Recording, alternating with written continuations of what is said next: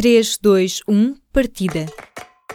Arranca nesta quarta-feira a volta a Portugal em bicicleta a sair de Viseu. Hoje, antes de tudo, vamos pedalar. São 1.531 km ao longo de 11 dias de corrida. O pelotão de 132 ciclistas parte esta quarta-feira de Viseu. O prólogo tem início às 15 horas e 14 minutos. E a volta a Portugal parte sem o vencedor dos últimos dois anos, Raul Alarcón, afastado por uma lesão.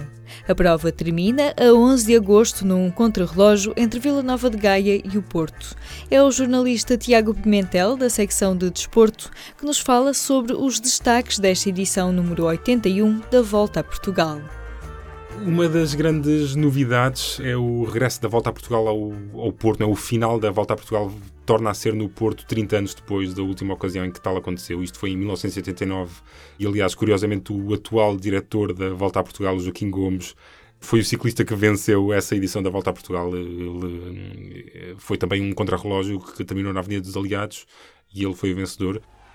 Esta a parte final do contrarrelógio de Joaquim Gomes perante uma massa humana impressionante que se aglomerou ao longo dos 21 km e meio do percurso. Ora bem, 30 anos depois voltamos a ter um contrarrelógio a terminar na Avenida dos Aliados. Desta vez o Joaquim Gomes não vai ganhar, né, porque está na organização da prova, mas de facto esse é um dos aspectos mais significativos nesta edição da Volta a Portugal. Antes do regresso ao Porto, a volta a Portugal passa por outras partes do país, mas não todas não é literalmente uma volta a Portugal, porque o sul de Portugal, o Alentejo e o Algarve não constam do percurso. Uh, no ano passado, a volta a Portugal uh, passou pelo Alentejo e pelo Algarve, uh, mas de facto este ano volta a acontecer aquilo que tem sido regra nos últimos anos, que é uma volta a Portugal mais orientada para a zona centro e norte, sobretudo. Entre as etapas mais conhecidas, explica Tiago Pimentel, estão as subidas que o pelotão vai ter que cumprir desde logo a, a subida à torre na, na, na, Serra da Estrela, que vai acontecer logo à quarta etapa, no dia 4 de agosto, e que é, aliás, um, um regresso ao itinerário da Volta a Portugal. Já não, já, a Volta a Portugal já não, já não passava lá há 4 anos. Depois teremos uma outra subida também bastante desafiante à Serra de Larouca, em Montalegre, na sétima etapa, no dia 8 de agosto e por fim a, a, penúltima etapa que será se calhar o último grande desafio para os ciclistas uh, que vai acontecer na Senhora da Graça, em Mondinho de Basto, será a nona etapa no dia 10 de agosto. Isto na véspera depois do contrarrelógio final. Não sabemos se, se a volta a Portugal vai chegar lá ainda indefinida, mas que poderá, no dia 11 de agosto, decidir no Porto quem é que é o vencedor da edição de 2019 da Volta a Portugal. Receita para mais uma volta a Portugal em bicicleta. Para quem não acompanha as competições de ciclismo como eu, o Tiago Pimentel explica com alguma paciência onde vislumbra o encanto destas longas provas. Eu diria que o, interesse da volta a Portugal e do ciclismo em geral é, antes de mais, quase hum, etnográfico, se quiseres, porque porque, ao contrário, se calhar, das restantes modalidades, ou de grande parte das modalidades, não é algo que esteja circunscrito às grandes cidades, a Lisboa, Porto, aos grandes centros. Muito pelo contrário, é uma prova que passa pelas terrinhas tem essa piada, não é? tem esse atrativo adicional de ver paisagens que não vês todos os dias, de ver sítios que não vês todos os dias, nem sequer, nem sequer nas notícias. E acho que esse, isso é parte do encanto do, do ciclismo e da, da volta a Portugal em particular. Nesta edição da Volta a Portugal, quem são os favoritos? Tiago Pimentel começa por olhar para a W52 Futebol Clube do Porto, a mais cotada equipa portuguesa, mas que começa desfalcada.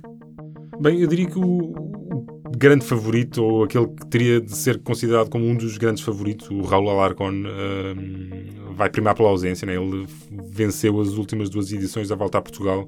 Uh, este ano, por lesão, não, não vai poder uh, disputar a, a, prova. Mas a equipa dele, a W52 Futebol Clube do Porto, digamos que se garantiu. Né? Eles têm uma equipa bastante forte, logicamente. Aliás, são a única equipa portuguesa com estatuto profissional continental, que é o é mais ou menos o correspondente ao segundo escalão do ciclismo mundial. E bom, e tem dois uh, ciclistas que já ganharam a prova. Tem o também espanhol Gustavo Veloso, que ganhou em 2014 e 2015, e o Ricardo Mestre, que ganhou em 2011. E que outras equipas portuguesas estão em destaque?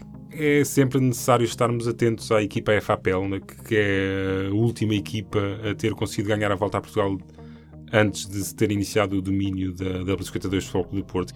Os responsáveis desta equipa dizem que chegam sem pressão, né? que de facto o favoritismo é todo da 52 Futebol Clube do Porto, até pelo estatuto uh, continental que eles têm, mas a FAPL tem um ciclista com bastante experiência, que se chama Johnny Brandão, tem também nas suas fileiras um homem que eu diria que se calhar não vai com aspirações à classificação geral, mas que é um homem bastante experiente, que é o Sérgio Paulinho, que foi medalha de prata nos Jogos Olímpicos em Atenas em 2004.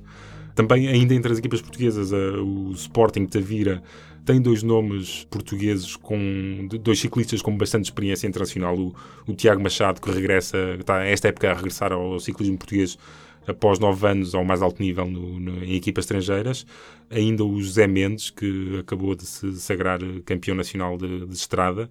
E tem ainda um homem que também já ganhou a volta a Portugal, o Alejandro Mar, que é um ciclista espanhol que venceu em 2013. Para terminar, só do lado das equipas portuguesas há, ainda um, um, outro ciclista espanhol, lá está, que também tem sido regra um, nas últimas edições da Volta a Portugal, têm sido cronicamente ganhas por uh, ciclistas espanhóis. Um ciclista chamado Vicente de Mateus, que já ganhou por seis vezes etapas na Volta a Portugal, nunca ganhou a, a competição, mas já ganhou seis etapas, e que este ano vai correr pela equipa do Lolotano. O Tiago Pimentel explica porque é que a volta a Portugal não é uma prova prioritária no calendário internacional. Bom, desde logo a volta a Portugal não é uh, das provas de ciclismo que acontecem em Portugal não é uh, mais, uh, digamos, importante para a União Ciclista Internacional. Essa é a volta ao Algarve que de facto tem muita reputação internacional, é até uma, uma prova muitas vezes usada pelas principais equipas mundiais para a preparação da época. Uh, e isto depois também acontece pelo facto da volta a Portugal surgir numa altura do calendário internacional em que de facto há, há muitos outros eventos a acontecer e, e uh, as equipas têm de fazer as suas escolhas, não é? e as principais equipas acabam por preferir outros eventos que não a volta a Portugal. Poderia, poderia simplesmente dizer que ainda há pouco tempo tivemos a volta à França a decorrer, e aí com as equipas todas de topo mundial, e de facto essas equipas agora estão numa fase de preparação para os novos desafios que aí vêm e por isso não, não os temos cá a correr a volta a Portugal porque de facto não é, não é uma prova assim, uh, eu diria, prioritária no, no calendário. Ainda assim, as equipas internacionais marcam presença duas equipas espanholas de, também de, do segundo escalão mundial, tal como o Futebol Clube do Porto, uh, ainda uma equipa israelita e uma equipa francesa. Uh, mas eu diria até que um, um, dos homens com mais currículo que vai estar a correr desta volta a Portugal é um homem chamado Oscar Sevilha, um ciclista espanhol que corre por uma equipa colombiana e que curiosamente vai ser o, ciclista mais velho do pelotão, tem 42 anos, mas que tem alguns resultados interessantes, ou fez alguns resultados interessantes aqui há, há alguns anos. Ele chegou a ser segundo classificado na Volta à Espanha em 2001.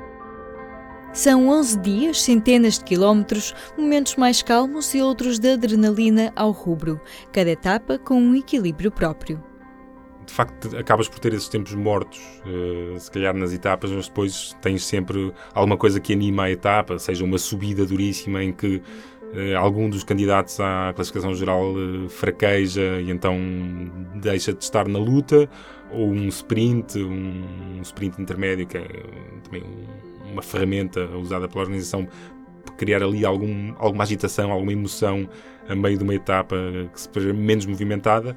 E pronto, e acabas por ter um bocadinho estes, se quiseres, estas mini competições dentro de uma etapa para criar esta movimentação que depois acabam por, também por pontuar para outras classificações, porque para além da classificação geral que ordena os ciclistas pelo menor tempo gasto para cumprir o percurso, tens uma classificação por pontos um, que são atribuídos uh, nas chegadas de cada etapa e também nestes sprints intermédios, tens a classificação da montanha que são os pontos atribuídos nas subidas mais difíceis do percurso da volta a Portugal.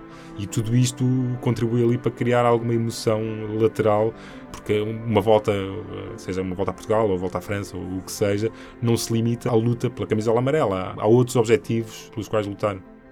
Ouvimos o jornalista Tiago Pimentel, que nos falou sobre a volta a Portugal em bicicleta. A prova arranca nesta quarta-feira à tarde em Viseu e termina a 11 de agosto de regresso ao Porto. Eu sou a Aline Flor e o P24 regressa já amanhã. Até lá. O público fica no ouvido.